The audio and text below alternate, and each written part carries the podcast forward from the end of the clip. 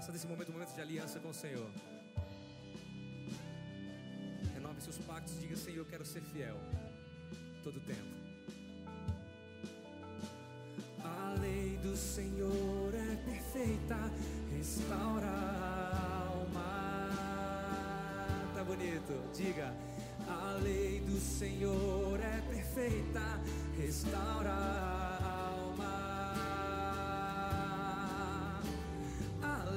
do Senhor é perfeita, restaura minha alma.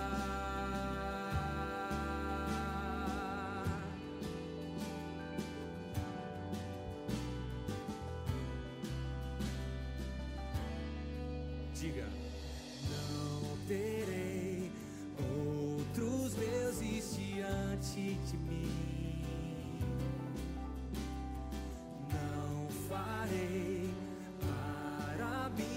Minha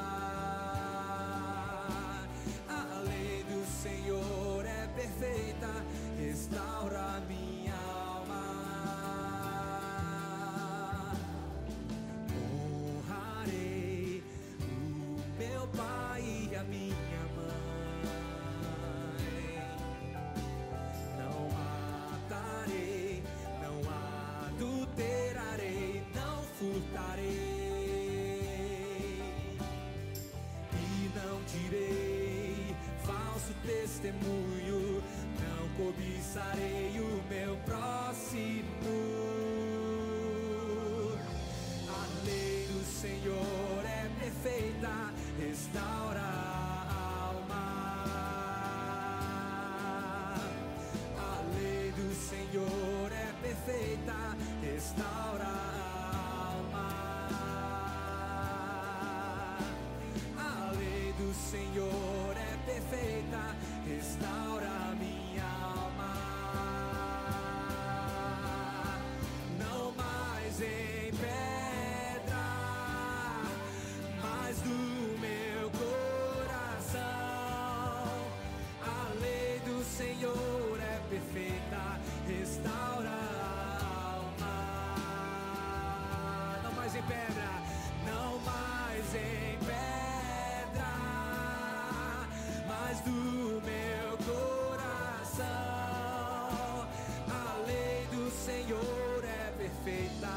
restaura a alma.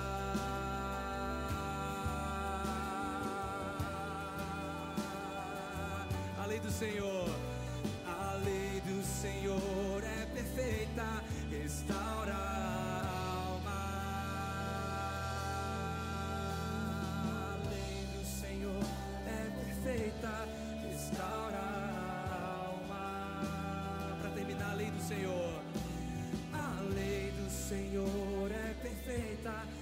restaura minha alma.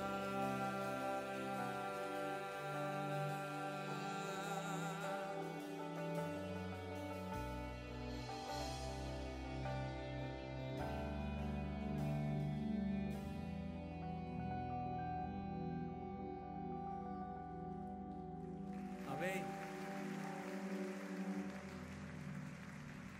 Queridos, boa noite a todos. Deus seja louvado por estarmos juntos aqui em mais uma noite de louvor e adoração.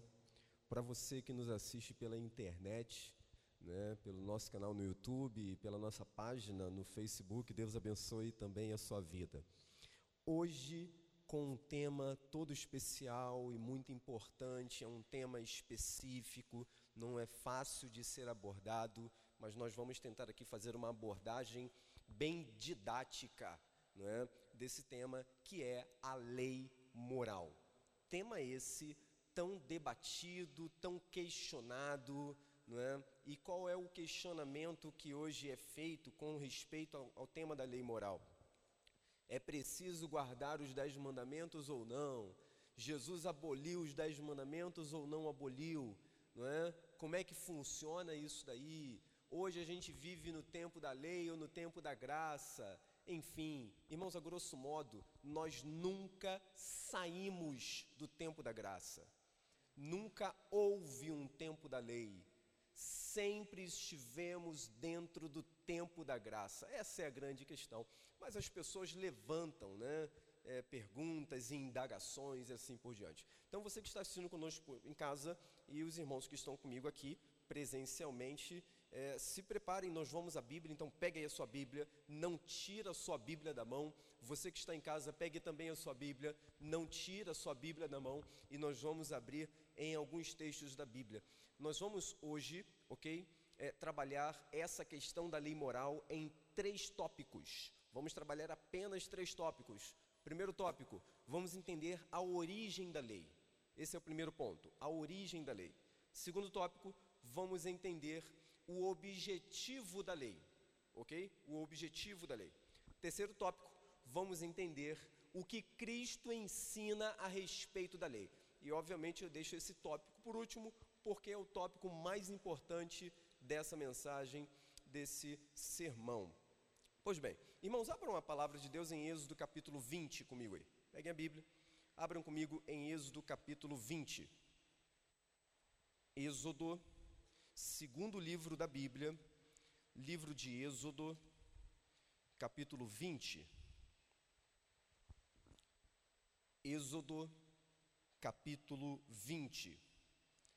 Êxodo, capítulo 20, é um capítulo marcante da Bíblia, porque é o capítulo que expõe os Dez Mandamentos, o que conhecemos como lei moral, ou que chamamos também de a lei moral, né?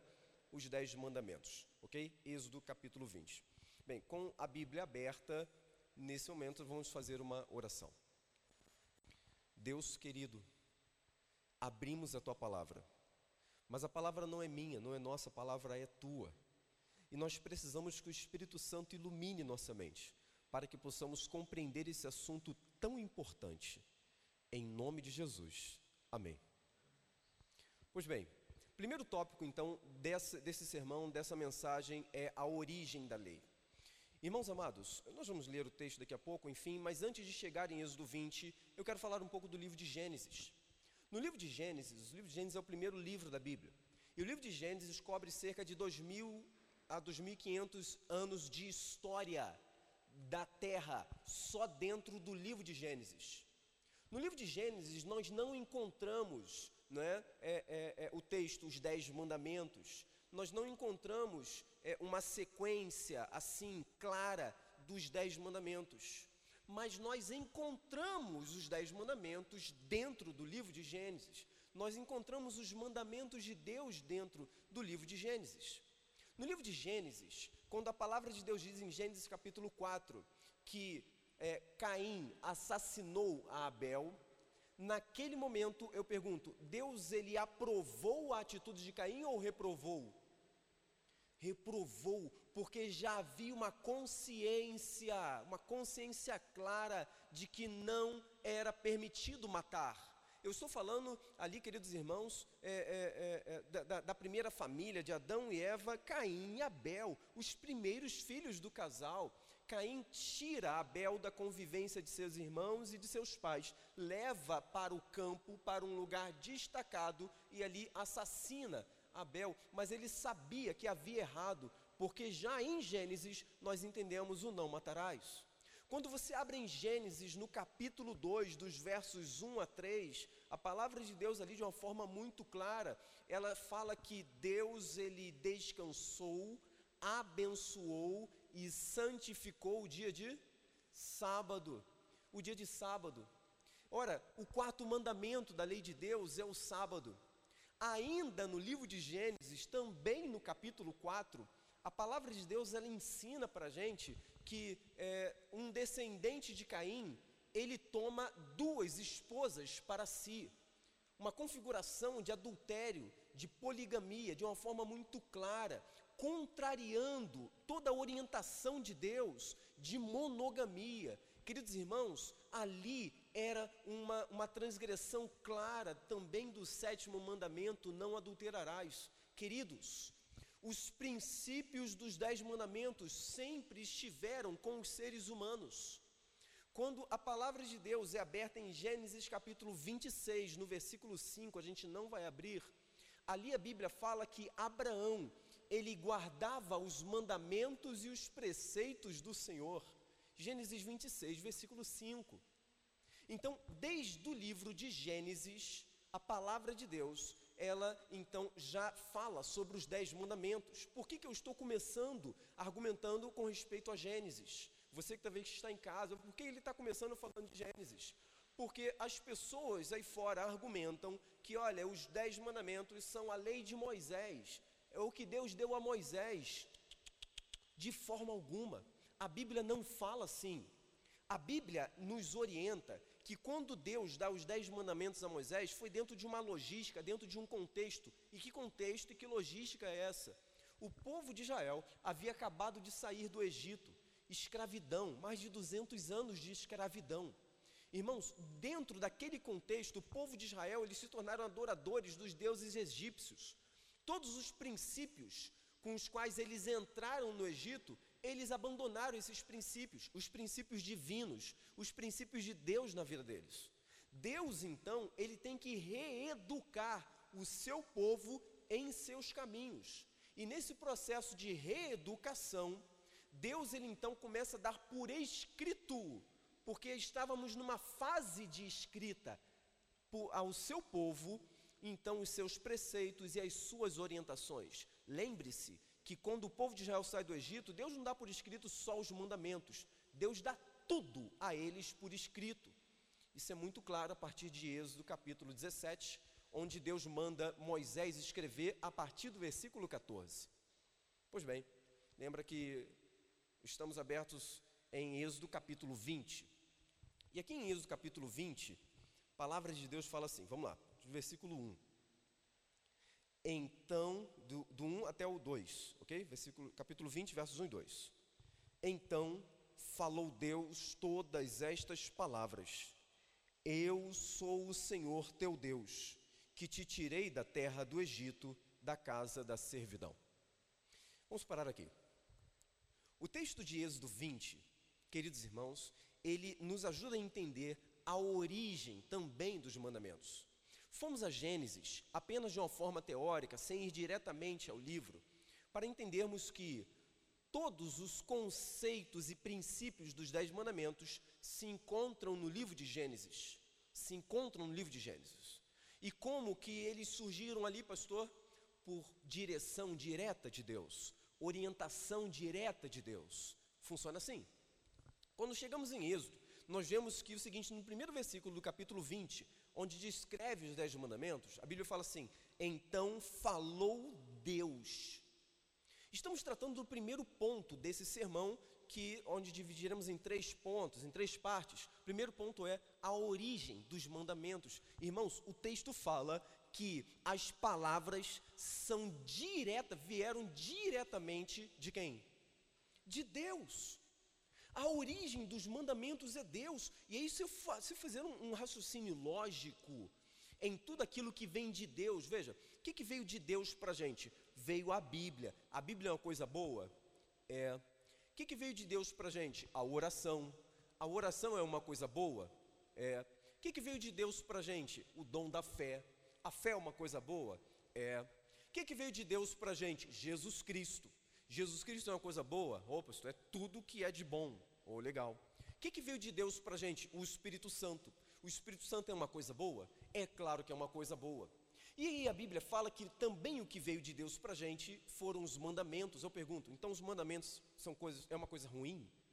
Não, os mandamentos são uma coisa muito boa e nós precisamos entender que a origem dos mandamentos é Deus. Veio de Deus. A fonte é Deus. Então, a origem dos mandamentos, queridos irmãos, é uma origem divina. veio diretamente dos céus para a nossa vida. E aí a gente começa a analisar os mandamentos. Vamos fazer uma análise rápida dos mandamentos, ok? Para a gente poder é, é, entender aqui a sua, a sua, o seu contexto geral, né? Quais são os dez mandamentos em si. Vamos ao texto no versículo 3, vamos lá. Êxodo capítulo 20, versículo 3, o texto diz assim: primeiro mandamento: Não terás outros deuses diante de mim. Esse é um ponto, ok? Segundo mandamento, versículo 4: Não farás para ti imagem de escultura, nem semelhança alguma do que há em cima nos céus, nem embaixo na terra, nem nas águas debaixo da terra. Terceiro mandamento, versículo 7, versículo 7. Não tomarás o nome do Senhor teu Deus em vão, porque o Senhor não terá por inocente o que tomar o seu nome em vão. Quarto mandamento, versículo 8. Lembra-te do dia de sábado para o santificar. Santificar. Então vamos parar aqui. Esses são os quatro primeiros mandamentos dos dez mandamentos. Os quatro primeiros. E aí, dentro desses quatro primeiros, nós vemos aqui, olha, não terás outro Deus diante de mim, primeiro mandamento. Segundo mandamento, não farás para ti imagem de quê? De escultura. Terceiro mandamento, não tomarás o nome do Senhor teu Deus em vão. Quarto mandamento, lembra-te do dia de sábado para o santificar. Ok? Vamos ao quinto mandamento, versículo 12. 12 de Êxodo 20. O texto diz assim: Honra teu pai e tua mãe, para que se prolonguem os teus dias na terra que o Senhor teu Deus te dá. Sexto mandamento, versículo 13: Não matarás. Sétimo, não adulterarás. Oitavo, não furtarás. Nono, não dirás falso testemunho contra o teu próximo. E décimo, não cobiçarás a casa do teu próximo. Vamos parar aqui. O texto da palavra de Deus é um texto muito claro. Os dez mandamentos, então, eles tiveram origem divina. Eu vou depois citar novamente Êxodo capítulo 20, versículos 1 e 2, quando eu falar do objetivo dos mandamentos. Por enquanto ainda estamos na origem. Mas os dez mandamentos, queridos irmãos, tiveram origem em Deus. E aí essas dez instruções, ou como a Bíblia própria chama, estas dez palavras de Deus, ok? São para o bem do ser humano, são, queridos irmãos, para nortear a vida do ser humano, para regular então e para proteger o ser humano. Pois bem, eu quero ainda, dentro do propósito de falar da origem dos mandamentos, pedir que você abra comigo em Êxodo capítulo 31, é o último texto dentro desse tópico, a origem dos mandamentos, Êxodo capítulo 31 livro de Êxodo, ainda no segundo livro da Bíblia, capítulo 31, versículo 18. Êxodo, capítulo 31, versículo 18. E o texto diz assim: E tendo acabado de falar com ele no Monte Sinai, deu a Moisés as duas tábuas do testemunho, tábuas de pedra escritas pelo dedo de quem? A única parte da Bíblia que foi escrita diretamente por Deus são os Dez Mandamentos. Mas o texto fala de uma forma muito clara e transparente o seguinte: que quando Deus acabou de falar com Moisés no Monte Sinai, olha o que o texto fala: deu a Moisés, a origem é divina, Deus foi quem deu esse presente para Moisés porque os dez mandamentos são um presente de Deus para a nossa vida. Então, Deus deu a Moisés as tábuas dos dez mandamentos e a gente vai entender por que, que Deus deu em duas tábuas, ok? Por que, que Deus deu em duas tábuas? Pois bem, até aqui então é, encerramos esse momento falando sobre o primeiro tópico desse sermão, a origem dos mandamentos. Entendemos assim que os mandamentos têm uma origem direta em Deus vieram de Deus. Não vieram de Moisés, não, não foi Moisés nenhum autor, Moisés é o receptor. Não, não, não foi Abraão, não foi Noé, veio de Deus. Deus, ele então nos deu. E entendemos que tudo que vem de Deus é bom para a nossa vida. E os mandamentos também são. Agora, nesse momento, entramos numa segunda parte desse sermão, num total de três. E a segunda parte eu quero falar sobre o objetivo dos mandamentos. Abra comigo em Romanos capítulo 3. Romanos capítulo 3.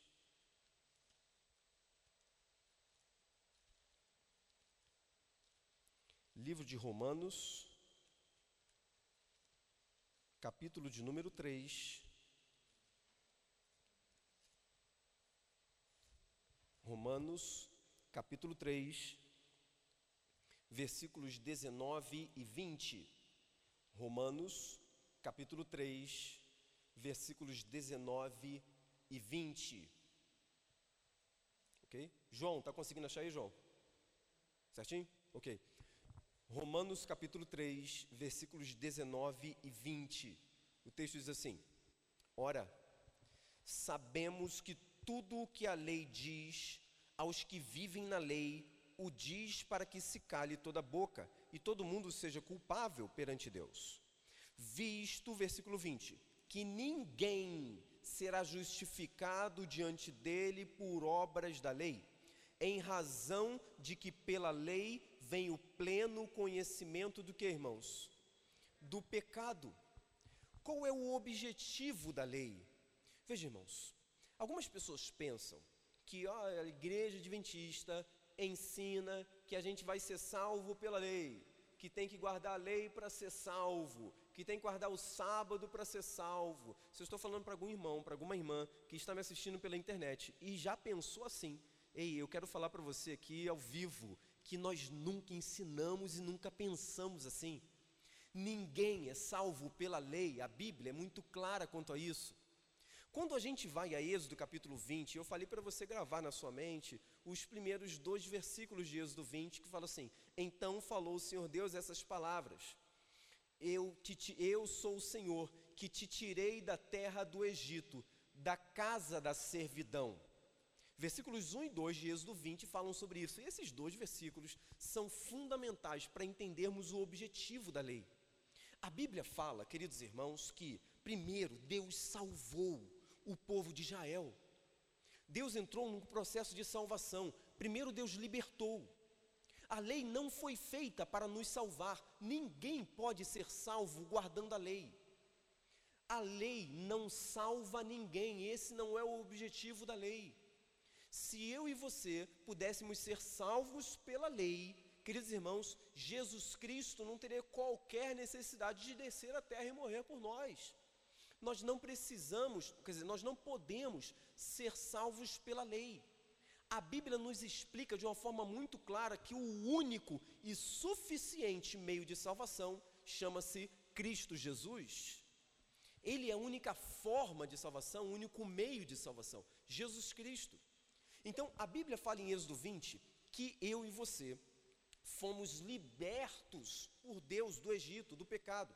Então funciona assim: primeiro Deus nos liberta, primeiro Deus nos salva, e depois de Deus, de Deus nos libertar e de Deus nos salvar, aí Deus fala o seguinte: filho, agora que você foi liberto, agora que você foi salvo, então é o seguinte, agora que você está salvo, faça isso daqui, olha, não tenha outro Deus diante de você, não faça mais imagens de escultura, não, não, não, não diga o meu nome em vão, guarde o dia de sábado para o santificar, separe esse dia da semana, porque esse dia eu abençoei e santifiquei. Honra teu pai e tua mãe, não mate, não adultere, não furte, não diga mal falso testemunho e também não cobice as coisas do teu próximo. Tenha contentamento. Irmãos, primeiro Deus salva. E depois de Deus salvar, Deus nos orienta a forma de viver. Para quê, pastor? Para que não venhamos a cair na escravidão do pecado novamente. É isso. Então, primeiro Deus salvou, depois Deus nos deu a lei. Então, o primeiro, a primeira ação de Deus na minha vida é a salvação. E Deus nos salvou. Quando Deus salvou o povo de Israel, eu pergunto: eles estavam guardando alguma coisa, irmãos? Eles estavam em obediência diante de Deus, irmãos? Não estavam. E Deus entrou com um processo de salvação na vida deles. Funciona assim. Então, é, esse texto de Romanos, ele me ensina isso. O texto fala assim: olha, capítulo 3, versículo 20: Ninguém, ninguém, ninguém será justificado diante dele por obras da lei. De forma que pela lei vem o pleno conhecimento de quê? Do pecado. Então a lei ela só tem um objetivo: trazer à tona o meu e o seu o quê? Pecado. Pecado. Olha o que Paulo fala de uma forma um pouco mais clara em Romanos capítulo 7. Abre aí. Romanos capítulo 7. Aí mesmo em Romanos, você está em Romanos 3, avance em Romanos 7. Romanos capítulo 7, versículo de número 7, estamos falando sobre o objetivo da lei. Romanos capítulo 7, versículo 7, ok? E o texto diz assim: Que diremos, pois? É a lei pecado?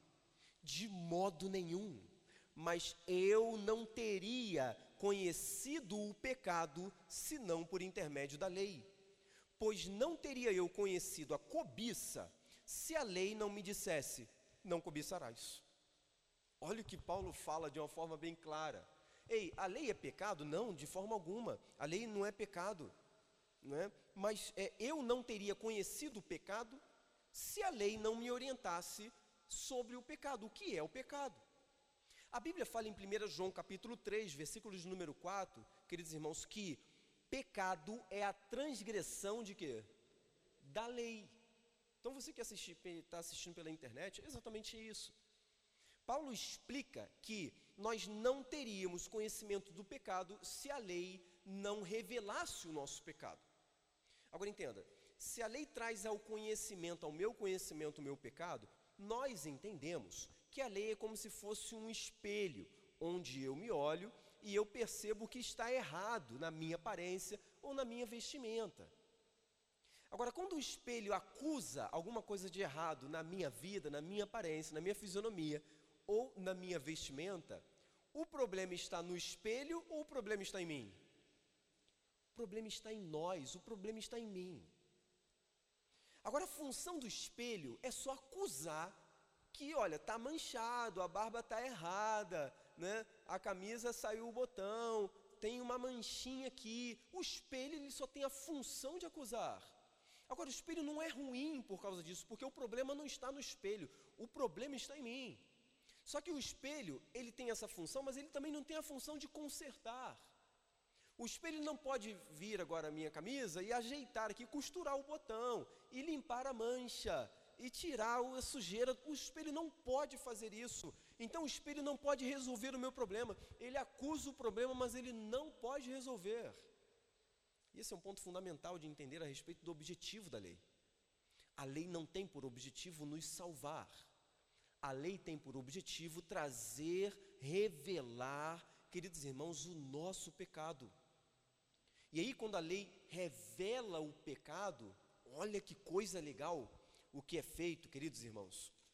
Romanos capítulo 10.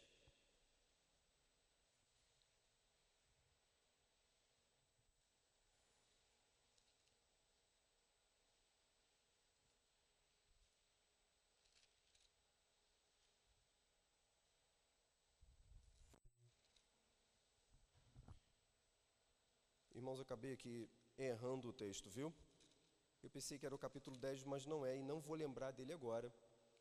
É, mas pensei que seria o capítulo 10, versículo 17, mas não é. Capítulo 10, versículo 17 diz que e assim a fé vem pela pregação e a pregação pela palavra de Cristo. Mas eu queria me recordar do texto que fala. Ah, sim, é capítulo 10 mesmo. Versículo 4. Capítulo 10, versículo 4. É muito texto na mente. Mas graças a Deus, o Senhor Deus foi misericordioso. Capítulo 10, versículo 4 diz assim: Porque o fim da lei é o que? Cristo, para a justiça de todo aquele que crê. E aí eu preciso entender esse texto. Quando esse texto fala que o fim da lei é Cristo, algumas pessoas falam o seguinte, está vendo? O texto está ensinando que a lei ela acaba em Cristo, a lei ela termina em Cristo, a lei ela tem fim em Cristo Jesus. Mas o texto aqui, em seu original, no grego, a palavra fim é telos, que tem como tradução objetivo. A palavra fim aqui é objetivo. Então, o objetivo da lei é Cristo. A finalidade da lei é me levar a quem? A Cristo. Esse é o objetivo. Esse é o grande. A lei revela o meu pecado, mas ela não me deixa sozinho no meu pecado, como se pisasse em mim, falando, tá vendo, eu estou aqui para isso, para te pisar. Não, ela revela o meu problema, mas ela me dá uma solução. E a solução que ela apresenta para mim é a única solução que pode resolver o meu problema. E essa solução chama-se Cristo Jesus. Jesus Cristo, nosso Senhor. Ele é o único que pode resolver o nosso problema, que é o problema do pecado. Diante desse texto, e teríamos outros textos mais, mas eu quero focar agora na terceira parte. Mas diante desse último texto, nós entendemos que o objetivo da lei não é nos salvar. A lei nunca teve por objetivo nos salvar, mas trazer a plena revelação do nosso pecado. E então a lei nos conduz àquele que pode resolver o problema do nosso pecado, Cristo Jesus. Ok? É, terminamos aqui então o segundo tópico, vamos ao terceiro e último tópico dessa mensagem. Terceiro e último tópico é, ele, ele, ele, tenta, ele, ele serve para nos esclarecer o que Cristo ensina a respeito da lei. O que Cristo fala a respeito da lei. Vimos aqui já no primeiro ponto a origem da lei divina. Vimos o objetivo da lei, revelar o pecado e nos conduzir a Cristo. E agora o terceiro ponto, o que Cristo ensina, o que Cristo fala sobre a lei. Abra comigo em Mateus capítulo 5, Evangelho de Mateus, capítulo 5. Esse é um texto que você já sabe, mas eu quero aprofundar um pouco mais esse texto. Evangelho de Mateus, capítulo 5. Você que está em casa, abra comigo também. Evangelho de Mateus, capítulo 5, versículo 17. Evangelho de Mateus, capítulo 5, versículo 17. Ok? E o texto diz assim: não penseis que vim revogar a lei ou os profetas. Não vim para revogar, vim para cumprir. Irmãos, o texto de Mateus, capítulo 5, versículo 17, é um texto emblemático. Essas palavras saíram direta da boca de Cristo Jesus. É Cristo quem está dizendo. E aí, algumas pessoas, elas entendem da seguinte maneira: olha, quando Cristo fala que veio cumprir a lei, e não veio anular a lei, então, na verdade, o que está dizendo é o seguinte: ele já cumpriu a lei no nosso lugar. Ele já cumpriu. Nós não precisamos mais cumprir, porque ele já cumpriu. Você sabia que essa é uma, uma argumentação usada? Mas essa argumentação, ela não tem fundamentação na interpretação do texto. Quando a gente entende o texto, o texto ele, ele ganha assim é, é, é, sabe, uma importância tamanha, e ele é muito mais profundo do que parece, obviamente. Cristo está no Sermão do Monte.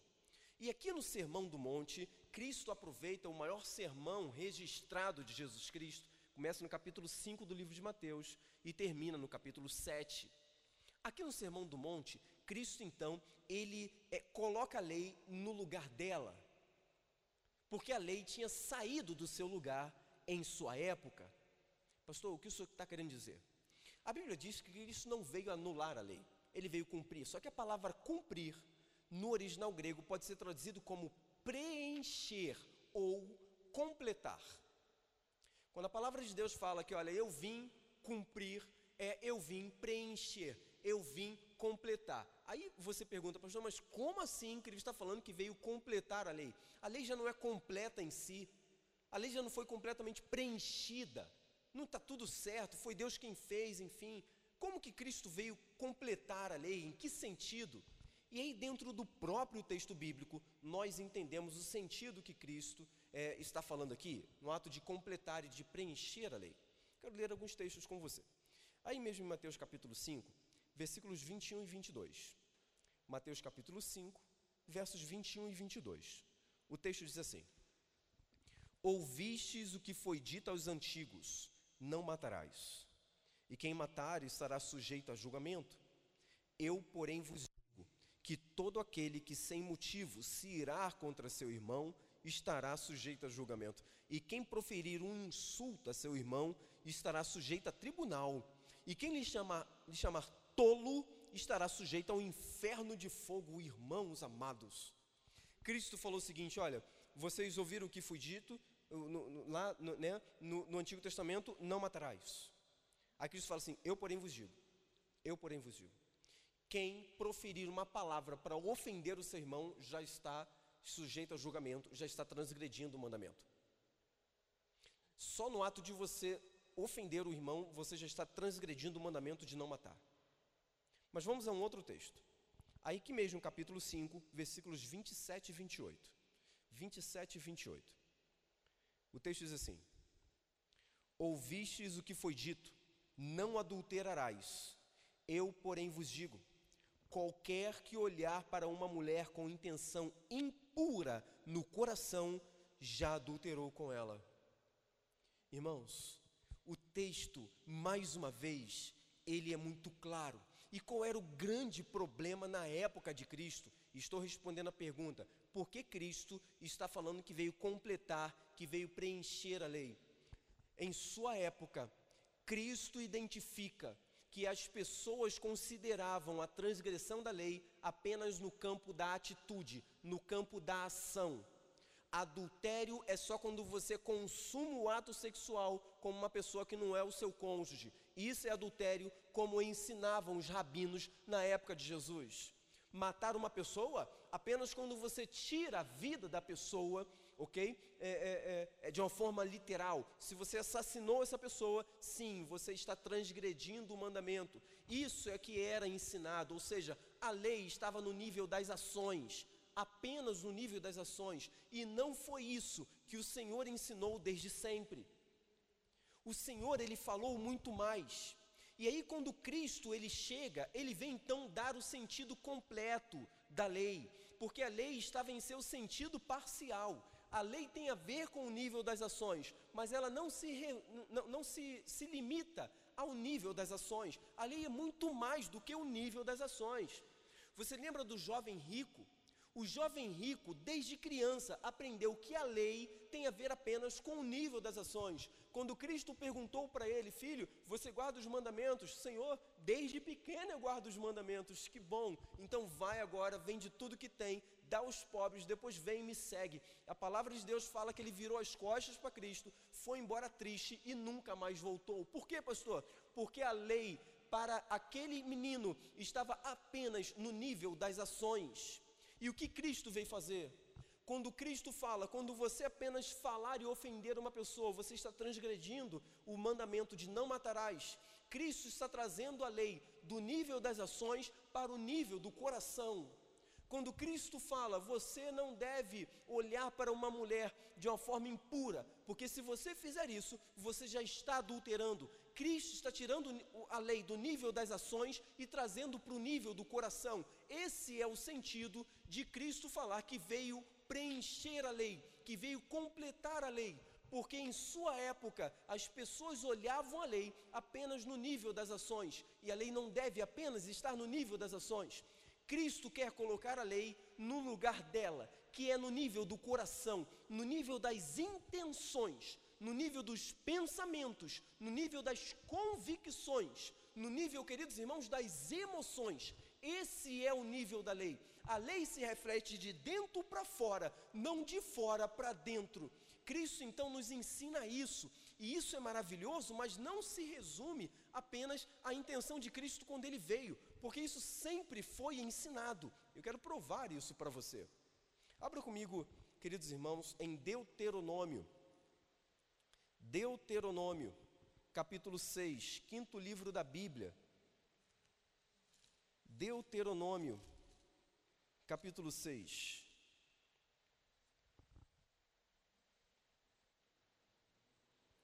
Deuteronômio, capítulo 6, do versículo 4 ao versículo 6. Você que está comigo em casa, abra também Deuteronômio, capítulo 6, do verso 4 ao verso 6. E o texto diz assim: Ouve Israel, o Senhor nosso Deus é o único Senhor. Amarás, pois, o Senhor teu Deus de todo o teu coração, de toda a tua alma e de toda a tua força.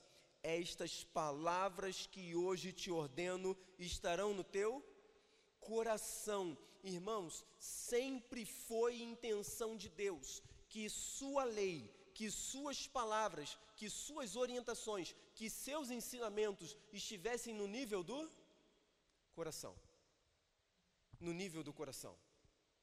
Vamos avançar. Jeremias capítulo 31. Jeremias, abra aí comigo. Jeremias capítulo 31.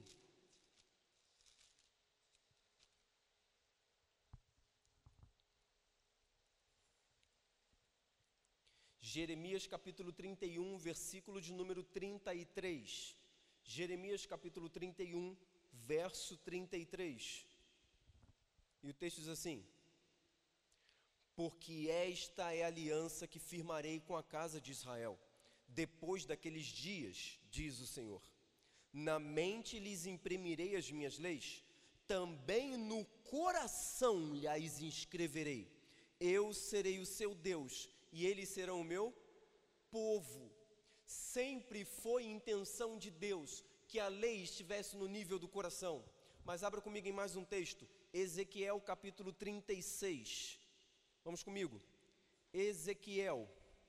Logo depois de Jeremias aí você vai encontrar Lamentações e depois Ezequiel. Ezequiel capítulo 36. 36. Versículo, queridos irmãos, 26.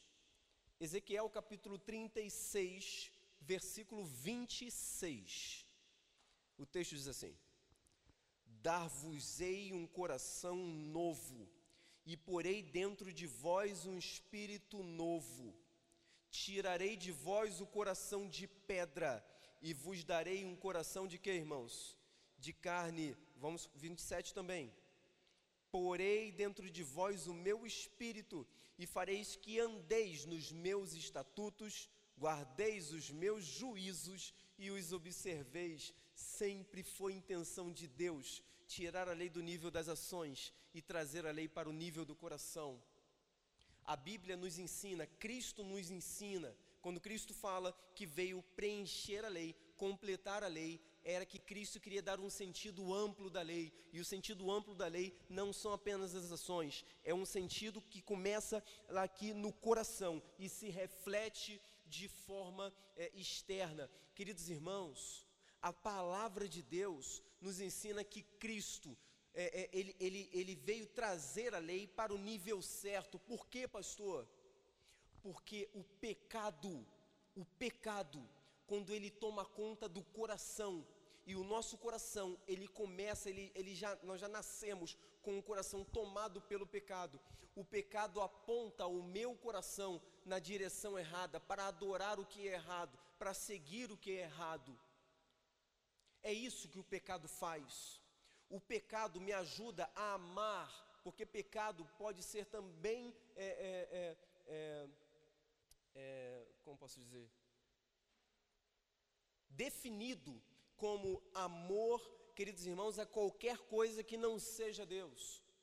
E aí, quando eu amo alguma coisa, pode ser um aparelho, pode ser uma pessoa, pode ser um ritmo musical, pode ser um ator. Pode... Quando eu coloco essa pessoa, quando eu amo mais a isso do que a Deus, sim, eu estou pecando, eu estou direcionando o amor na direção errada. E aí está um dia perguntaram a Jesus assim: Mestre, qual é o grande maior mandamento da lei? Eles queriam pegar Jesus e acusar Jesus de que estava destacando um só mandamento e outro não. Eu estou me referindo a Mateus capítulo 22. Eu gostaria até de ler com você, mas nós não teremos tempo. E, aí Jesus responde assim: Olha, é, o, o primeiro e grande mandamento da lei é: Amarás o Senhor teu Deus de todo o teu coração, de toda a tua alma e de todo o teu entendimento. Esse é o primeiro e grande mandamento. O segundo, semelhante a esse, é: amarás o teu próximo como a ti mesmo. E aí as pessoas falam assim, tá vendo?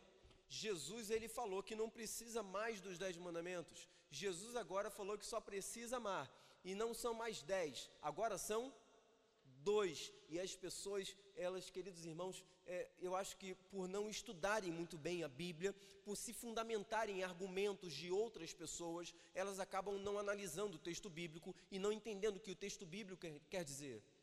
A única Bíblia de Jesus que Jesus tinha em mãos ali, queridos irmãos, quando ele veio à terra, era uma coisa chamada Antigo Testamento. E Antigo e Novo Testamento é só uma questão de nomenclatura, a Bíblia é uma só até o que consideramos como Novo Testamento não é mais tão novo assim, porque tem mais de dois mil anos.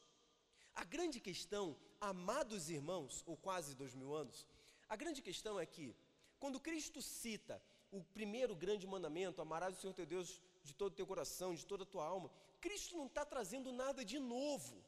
Cristo está citando Deuteronômio capítulo 6, versículos 4, 5 e 6. É isso que Cristo está citando. É o mesmo texto.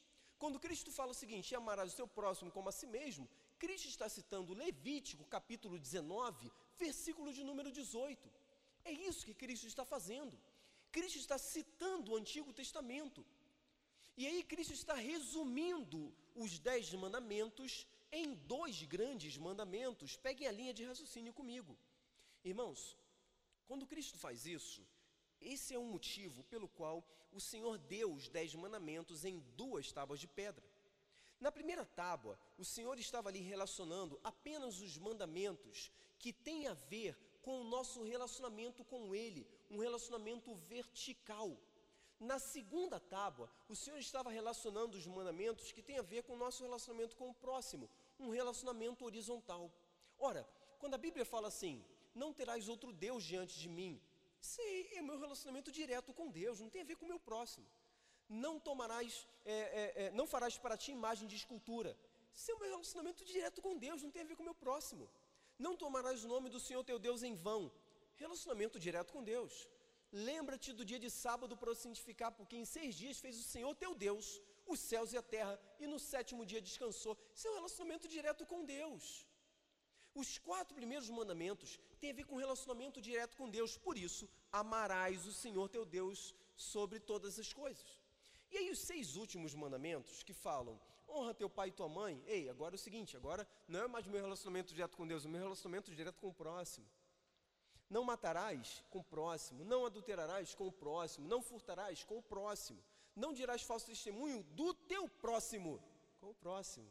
Não cobiçarás as coisas do teu próximo, meu relacionamento direto com o próximo. E aí o texto ele se resume assim: amarás o teu próximo como a ti mesmo.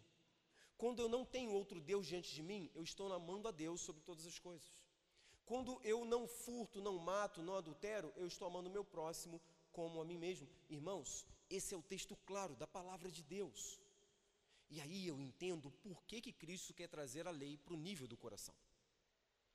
Porque João capítulo 15, versículo 10, João capítulo 14 também no versículo 15, Jesus fala assim: Se me amais, guardareis os meus mandamentos. Mandamentos. Irmãos, a lei está fundamentada no amor. Amor a Deus sobre todas as coisas e amor ao próximo como a ti mesmo. Quando a lei vem para o nível do coração, o amor que Deus me deu é direcionado é recolocado na direção certa. Esse amor, ele então se, se ele aponta para Deus sobre todas as coisas e aponta para o meu próximo como a mim mesmo. Por isso Deus quer trazer a lei do nível das ações para o nível do coração. Eu quero encerrar lendo um texto curioso, é, mas é um texto muito importante. Gálatas capítulo 3. Eu quero encerrar com esse texto. Gálatas, capítulo 3.